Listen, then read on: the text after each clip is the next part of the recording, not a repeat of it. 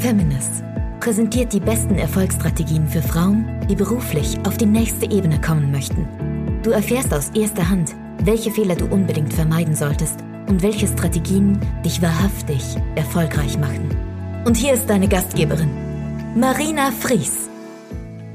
Was für eine verrückte Zeit gerade. Ich sag's dir, das ist der Wahnsinn. Also uns überrollt's gerade aus allen Richtungen mit Projekten, die wirklich viel Spaß machen, aber auch super zeitintensiv sind.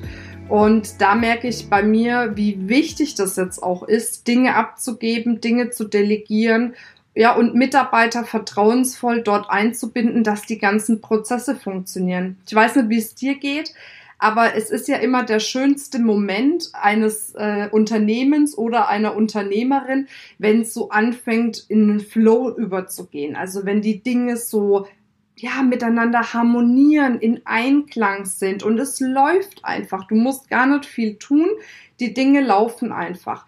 Doch gerade wenn man so einen Flow hat, ist es oft so, dass super viel aufeinander kommt. Super viele unterschiedliche Aufgaben und da muss man einfach sehr klar sein, was für Aufgaben erledige ich selbst und welche Aufgaben gebe ich ab. Und umso größer ein Unternehmen wird oder umso größer ein Unternehmen werden soll, umso mehr muss man natürlich auch bereit sein, Dinge abzugeben. Es hat was mit Vertrauen zu tun und ich kenne das auch. Also wenn ich Dinge abgebe, gerade an ein neues Teammitglied, wir bauen gerade richtig viele neue Mitglieder im Team auf, Natürlich geht dann mal was schief und natürlich geht dann auch mal was daneben. Ich habe mich letztens mit meiner Assistentin unterhalten und da ist auch wieder was vorgefallen, mein Gott, und ich sagte zu ihr, ja, okay, wir können es jetzt nicht ändern, ärgern wir uns nicht drüber, schauen mal voran und gucken, wie können wir es besser machen. Und das ist so eine Grundsatzeinstellung von mir. Wenn ich etwas nicht mehr ändern kann, dann rege ich mich da auch nicht drüber auf ne, oder mache da irgendwie Stunk oder Ärger, sondern gehe lösungsorientiert ran und schaue, wie können wir es beim nächsten Mal besser machen. Und da hat sie auch gesagt, dass sie das so genießt, dass ich wirklich bereit bin, Dinge abzugeben. Aber auch wenn mal was schief läuft, dann nicht gleich ausflippe, sondern einfach konstruktiv drüber spreche und sage, okay, beim nächsten Mal machen wir es besser. Ganz ehrlich, das war nicht immer so. Diese Gelassenheit hatte ich nicht immer. Gerade zu der Zeit, als ich noch diese Glaubenssätze hatte, vielleicht kennst du die. Keiner kann so gut wie ich. Oder wenn's ich nicht mache, dann macht's keiner. Oder nur ich bringe mich zu 100 Prozent in meine Firma ein. Die Mitarbeiter, die tun da halt ihren Job. Aber wenn ich will, dass das so richtig 110 Prozent drin stecken, dann muss ich selber machen. Bla, bla, bla. Also, weißt du, ich weiß nicht, ob du diese Gedanken kennst oder diese Glaubenssätze kennst, ob du die auch mal hattest, ob du die vielleicht sogar noch hast.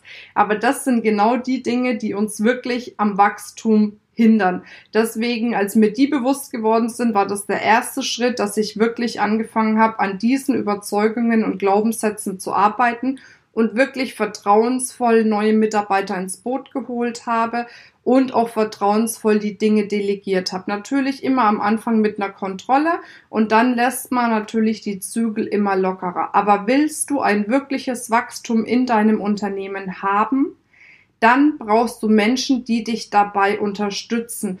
Und die können dich nur dann zu 100 Prozent unterstützen, wenn zwei Voraussetzungen sind. Das erste ist ein absolutes Vertrauen deinerseits, dass du wirklich klar bist, dass das eine gute Mitarbeiterin ist, ein guter Mitarbeiter ist, dass du vollstes Vertrauen dazu hast.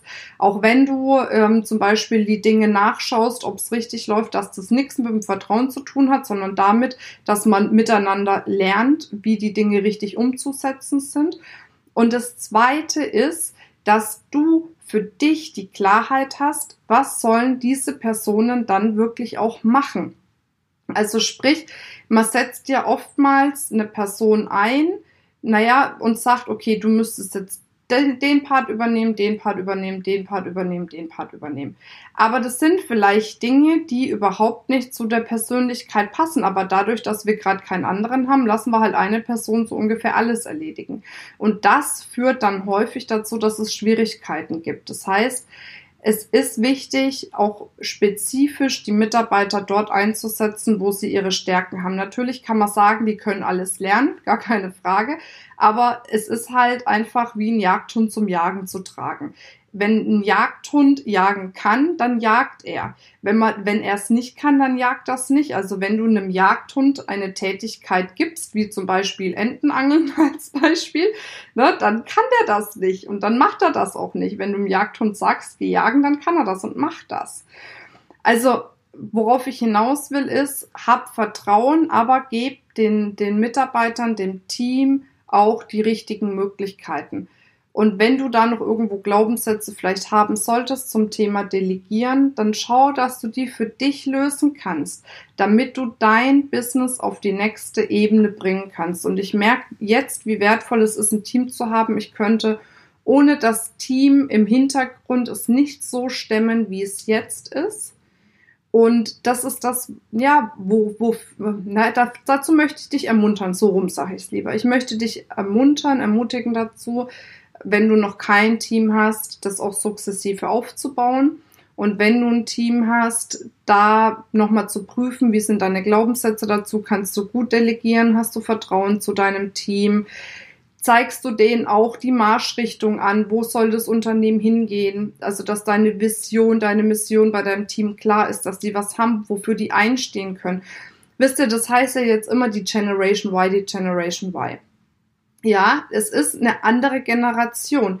Es ist aber eine Generation, die durchaus bereit ist, viel zu arbeiten, vielleicht sogar viel mehr, als uns bewusst ist, dass sie arbeiten möchten oder können. Wenn sie wissen, wofür es ist, sie haben keinen Bock mehr aufzustehen, in eine Fabrik zu gehen und dann irgendwie pharmazeutische Produkte herzustellen, weil das einfach keinen Sinn ergibt. Wenn deine Firma aber etwas tut, was einen höheren Sinn verfolgt und du lebst nach außen diesen Sinn, dann kannst du dir wirklich ein gutes, junges, dynamisches Team aufbauen. Ich stehe wirklich dazu, dass eine Mischung gut ist. Also ich habe bei mir auch von 21 bis 50 alles dabei. Ich glaube sogar über 50, muss ich gerade mal nachdenken. Aber die befruchten sich natürlich dann auch gegenseitig und das finde ich sehr wertvoll. Und so hast du die Möglichkeit, dein Business auf die nächste Ebene zu bringen. Wenn du mehr wissen möchtest zum Thema Delegieren oder im Allgemeinen, wie du dein Business so strategisch aufbauen kannst, dass du noch mehr Mitarbeiter einstellen kannst oder überhaupt Mitarbeiter einstellen kannst, dann lade ich dich gerne dazu ein, dich zu bewerben für ein kostenfreies Coaching mit mir. Da schauen wir uns dein Unternehmen an. Du kriegst die ersten Strategien, die du umsetzen kannst, damit du dein Business auf die nächste Ebene bringen kannst. Ich wünsche dir jetzt eine wundervolle Woche. Freue mich auf deine Kommentare, auf deine Bewertung, auf dein Like, auf was auch immer äh, dir einfällt, wenn dir dieser Podcast gefällt und wünsche dir jetzt noch eine wundervolle Zeit. Bis dann, deine Marina. Tschüss.